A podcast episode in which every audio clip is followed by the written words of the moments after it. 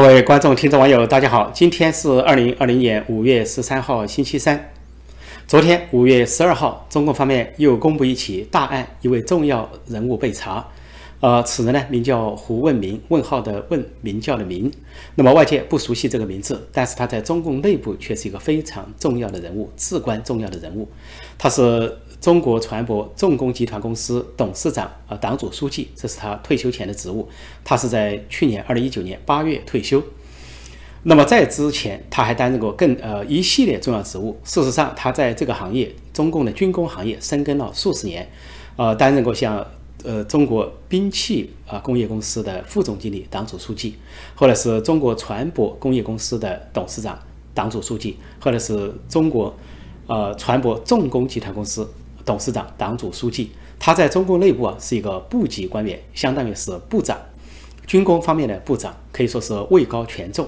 而根据中共媒体的这个描述啊，他是事实上是中国航空母舰建造的总指挥，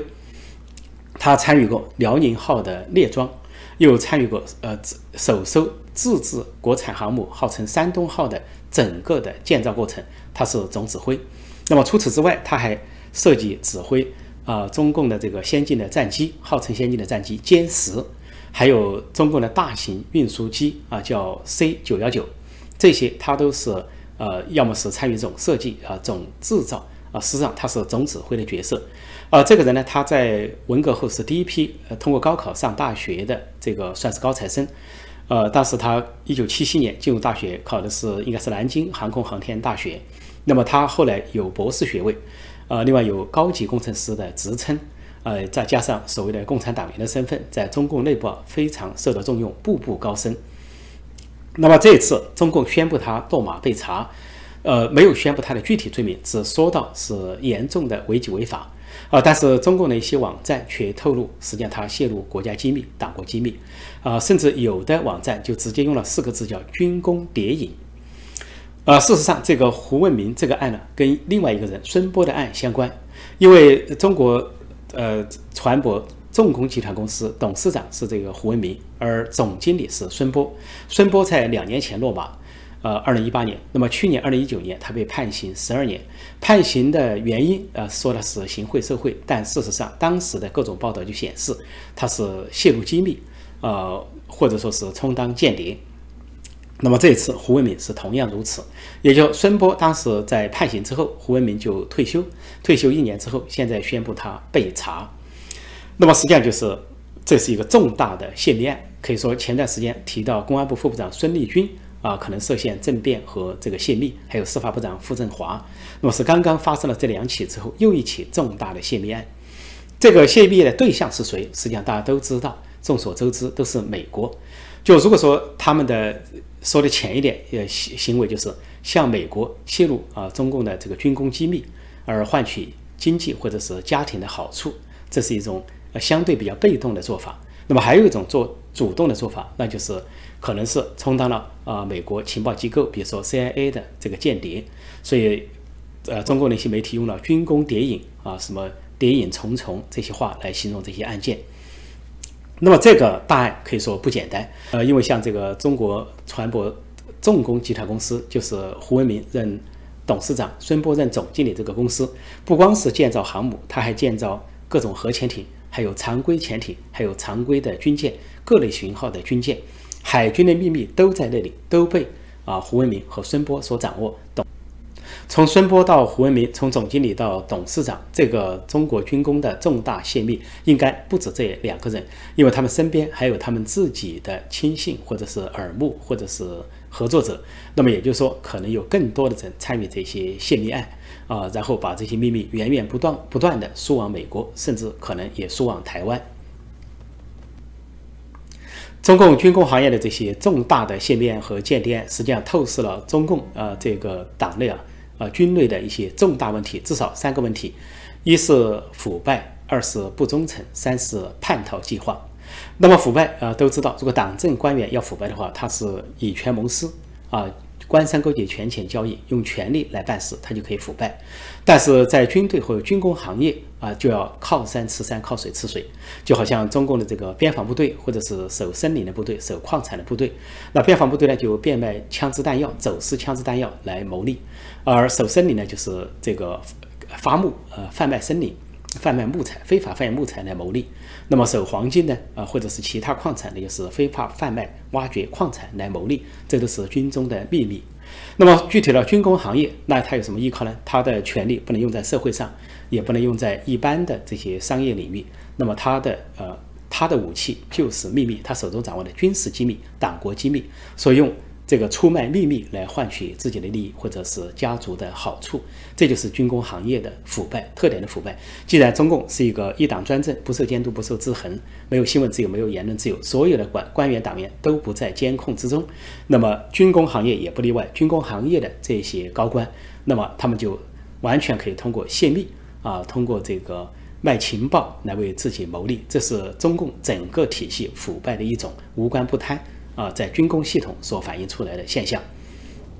第二个呢，就是说不忠诚，这是专制社会啊、集权制度、一党专政的一个特点。它跟民主社会完全相反。因为民主社会呢是公开透明，而且官员是靠选举啊，民众呢有监督权，而且有新闻自由、言论自由，有媒体作为啊这个第三权利啊啊，或者有的说是第五权利啊进行监督，还有司法的独立，使各种案件都会随时曝光。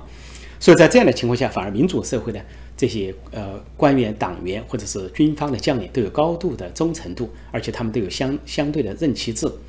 所以在在美国可以看到，有些大学的学者啊、教授可能受到中共一定程度的收买，那是一个灰色地带。呃，比如说进行所谓项目合作了，科研呢，或者孔子学院呢，上了中共的当啊，提供了一些知识产权。那么这这种属于灰色地带，不清不楚。有些教授学者上当了，但是你很少看到说美国的官员、美国的军方将领或者军官去向中共泄密，或者是充当间谍。这种不是说闻所未闻，至少也是少之又少，可以说是几乎叫听不见这样的这些消息。但中共呢，这个相反，作为集权制度。他这个不受监督、不受制衡，然后讲的是党领导一切都是口号治国，事实上都是离心离德。所以在这样的情况下呢，啊，基本上党员官员都没有忠诚度。表面上大家都开会学习，讲讲东讲西，假装表态，甚至火线入党，但是每个人都是在呃，在人前是人，在背后就是鬼呃，所以每个人手上都啊，随时可能啊，对这个党啊倒戈一击，对这个党和政权，所以。这个军工的泄密案啊，还有其他的泄密案，都说明这个党它内部没有忠诚度，已经发展到这个程度。不仅仅是孙波或者是胡啊问明在泄密，就说前段时间的这公安部副部长孙立军，还有司法部长傅政华，他们落马啊，都是政治罪名，甚至没有公布的罪名，呃，全部用的词语都是指政治的，说不守规矩啊，不不守纪律，不讲规矩，呃，恣意妄为，不知敬畏等等。无外乎涉及的就是政变或者是泄密啊，特别是孙立军，由于他是坐镇武汉，再加上他有这个留学澳洲，还有是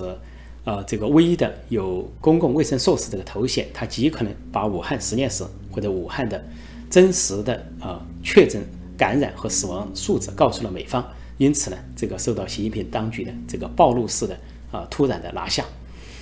那么再早之前呢，就更严重，就像甚至是中共中央办公厅主任令令计划啊，政治局委员都泄密，啊，他掌握的那种机密啊，就国家顶级的党国绝密，包括是呃核武器的机密。结果他让他的弟弟令令完成把这些重大的机密都带到了美国，还提交给了美国政府，至少多达二千七百多份。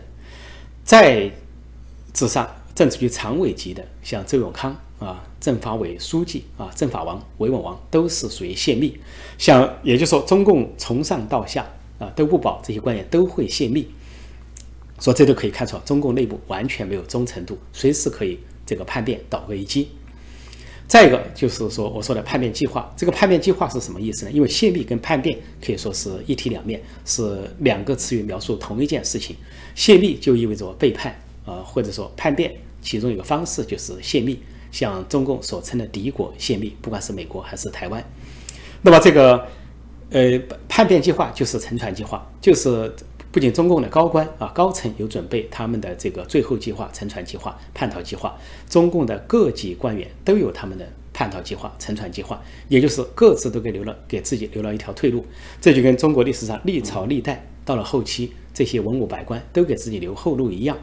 所以这完全不例外。所以就在今年二月份，我就讲过。啊，美国的情报机构本来是因为中共不提供啊武汉这个大瘟疫的真实的数据和真实的来源，还有死亡数字，被迫启动情报机构去追踪这些大瘟疫的情况，结果又意外追踪到中共的高层，包括习近平在内的七常委有叛逃计划，有逃亡计划。他们判断，如果大瘟疫失控的话，中共高层就会逃到海外，在海外找到这个庇护点或者立足点。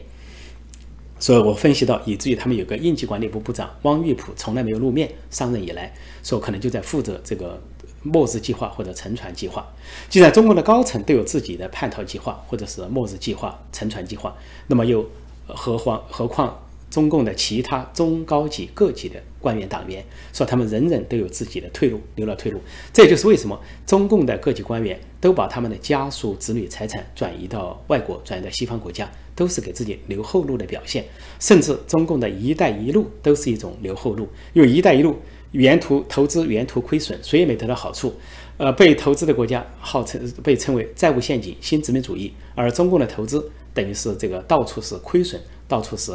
啊肉包子打个有去无回，打水漂。但是为什么还有这个一带一路计划？习近平至今还在推，因为一带一路是各级官员的洗钱计划，通过所谓的投资把他们国内的贪污所得完全洗白。所以也是一个洗钱计划，胜利大逃亡或者是失败大逃亡。跟美国相比，中共的这个军工啊，已经是逊了一筹，号称仅次于美国。但是不管是研发能力、创新能力，还是质量性能，都在美国之后。呃，可以说这方面啊，中共要打仗的话，首先就落败一截。那么第二个落败就是中共都是山寨版啊，包括航空母舰啊，辽宁号啊，辽宁号是。呃，乌克兰瓦良格号的一个翻版，呃，买进来说做娱乐设施，最后改装成航空母舰，号称是第一艘航空母舰。然后在航空母舰的基础，在辽宁号的基础之上，搞了一个山东号，虽然号称是首艘国产自制航母，其实也就是辽宁号的一个翻版。那么，呃，当刚才我说到胡文明都参与了这些辽宁号到山东号的这个设计和指挥，那么。从山寨版这个特点来说，又逊啊外国一筹。因为中国呢，不管是航空母舰，还有潜艇啊、军舰、战机，都要么是模仿美国，要么是模仿俄罗斯。所以，在美国的 F 系列或者俄罗斯的米格或者苏系列，都可以找到呃中共战机或者是潜艇这些影子。那么，一旦开战被对方掌握软肋，那可以说是一发命中。呃，再一点，那就是大规模的泄密，或者说是谍影重重，是中共军工无机密可言。虽然中共是一再的搞黑箱操作啊，隐瞒这个隐瞒那个，但是在美国强大的这个侦查体系之下，再像再加上中共党内军内到处是泄密和间谍，那么呃，中共的这些军工技术、军工发展都在啊。在美国人面前看的，在美国的情报机构看的，就是一个透明的游戏，都在美国的掌控之下。也就是说，在美国面前，中共的军工没有秘密可言。在胡文明、孙波这些巨头的主持下，从设计到图纸，从研究到建造，然后从呃建造到升升天或者是下水。所有的这些情报、这些数据啊、这些图纸啊，都源源不断的呃输到美国，输送到美国，由美国掌握了中共军工的整个过程，不说是百分之百，也是八九不离十。从总经理到董事长，从孙波到胡文明啊，他们这些泄密大案表现出来就是这么一个路线图。这也就难怪在中共军队内部盛传说。中共的军队，共军是天不怕地不怕，但就怕美军，最怕跟美军交战。啊，不光是武器装备的性能质量不如美军，啊，军心士气不如美军，更重要的是中共的军队的腐败，啊，军头腐败，啊，士兵腐败，已经到了无以复加的地步，难以想象的程度。再加上泄密案、间谍案是到处发生，呃，是层出不穷，谍影重重。说在这样的情况下，呃，中美交战可以说是共军，呃，很可能呃这种失败的程度或者快速失败溃败的程度远超外界的想象，恐怕是一触即溃。说到中共军队共军啊，最近习近平方面啊宣布说，从五月十四号到七月三十一号要进行两个半月的大规模的军演，海陆空军演，选择的地点是渤海湾，啊，选择的时间呢是五月份到七月份，实际上在地点上、时间上的选择都大有学问。那么中共这段时间啊，趁大瘟疫是在东海、南海啊、台海、中印边界都到处的挑衅惹事。啊，招滋扰周边的邻国啊，以显示肌肉，显示呢，如果是国际对他追债索赔，他有可能啊挑起战争、区域战争，甚至世界大战来回应国际社会，甚至呢，啊，胡锡进这个《环球时报》总编甚至发出了核威胁。在这样的情况下，那么军演的地点为什么是选择渤海湾？啊，实际上这是中共有意规避一下。如果说大规模的军演在东海、南海、台海或中印边界去举行的话，那么就更为敏感。啊，甚至可能是弄假成真，由于军演而导致其他美国、台湾或者是周围盟国的反制，而从这个军演变成一个战争。因此呢，放在渤海湾，而渤海渤海湾相对是一个内海，是京津地区啊，京津唐还有唐山这个地区的一个内海，所以不至于呢，呃，招惹到其他国家。那么实际上，习近平这次军演呢，还有一石三鸟的作用。呃，那么一个就是针对台湾，二个是针对美国，再一个是针对党内政敌。针对台湾是因为两点，第一一点是五月二十号啊，台湾啊总统蔡英文因为连任要宣誓就任他的第二任的总统，那么中共呢是一一直迫使呃这个要逼迫蔡英文和民进党承认他所谓的九二共识，承认所谓的一中就是中华人民共和国，但是蔡英文和民进党都不不理他这个差。所以搞得习近平非常尴尬，号称是地动山摇，但摇不起来，最多也是派军机、军舰去威胁，但受到美国的反制，非常狼狈。因此呢，呃，据说在渤海湾搞了一块地方，非常像啊这个接近台湾的一些海域来进行演习呢，就是给蔡英文的这个总统就职典礼啊，这个蒙上一层阴影，表示中共随时要对台湾动武。另外一点呢，就说这个南海的局势，有南海里面有。西沙群岛、南沙群岛、中沙群岛、东沙群岛，而东沙群岛在台湾的掌控之下。那么，所有这些岛屿呢，在周边各国都有争议，包括啊，中国、越南、菲律宾、文莱等国都有争议啊，谁都不承认谁啊完全拥有。那么，最近报道了说，中共呢说是可能在南海要夺取由台湾控制的东沙群岛。那么，它是一举两得，一方面在南海进一步的掌控啊，所谓的呃。它的这个主导权，另一方面也是给台湾的颜色，因为他要去进攻台湾本岛或者台湾周边的这个澎湖啊、金门、马祖，那就是明显的是一个台海大战。但他去进攻东沙群岛呢，就显得是打擦边球。但是中共如果真的是去进攻东沙群岛的话，实际上在逻辑上啊有一个悖论，那就是。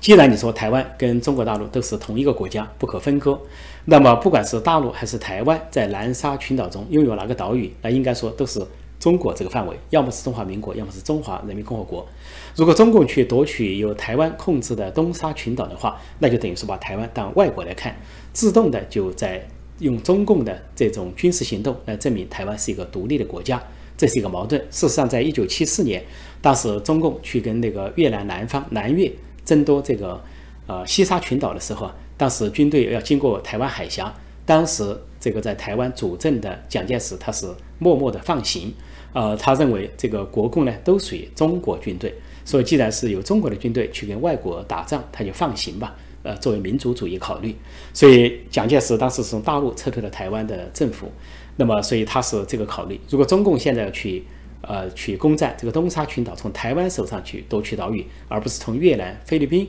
或者是其他国家，那么就意味着他在把台湾当成一个独立国家看，而台湾的国家地位在中共的这个行动中就被定义为跟菲律宾、越南、啊马来西亚、印度尼西亚同等的国际地位，所以中共要这么做，那就是政治上的愚蠢。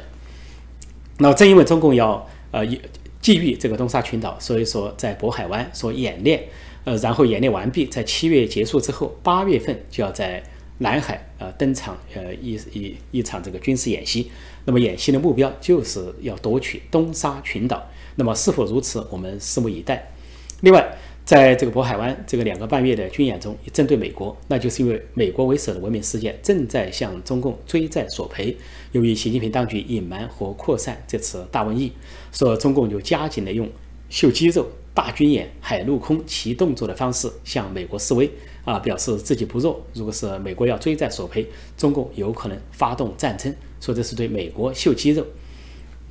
再一点，当然，它实际上渤海湾接近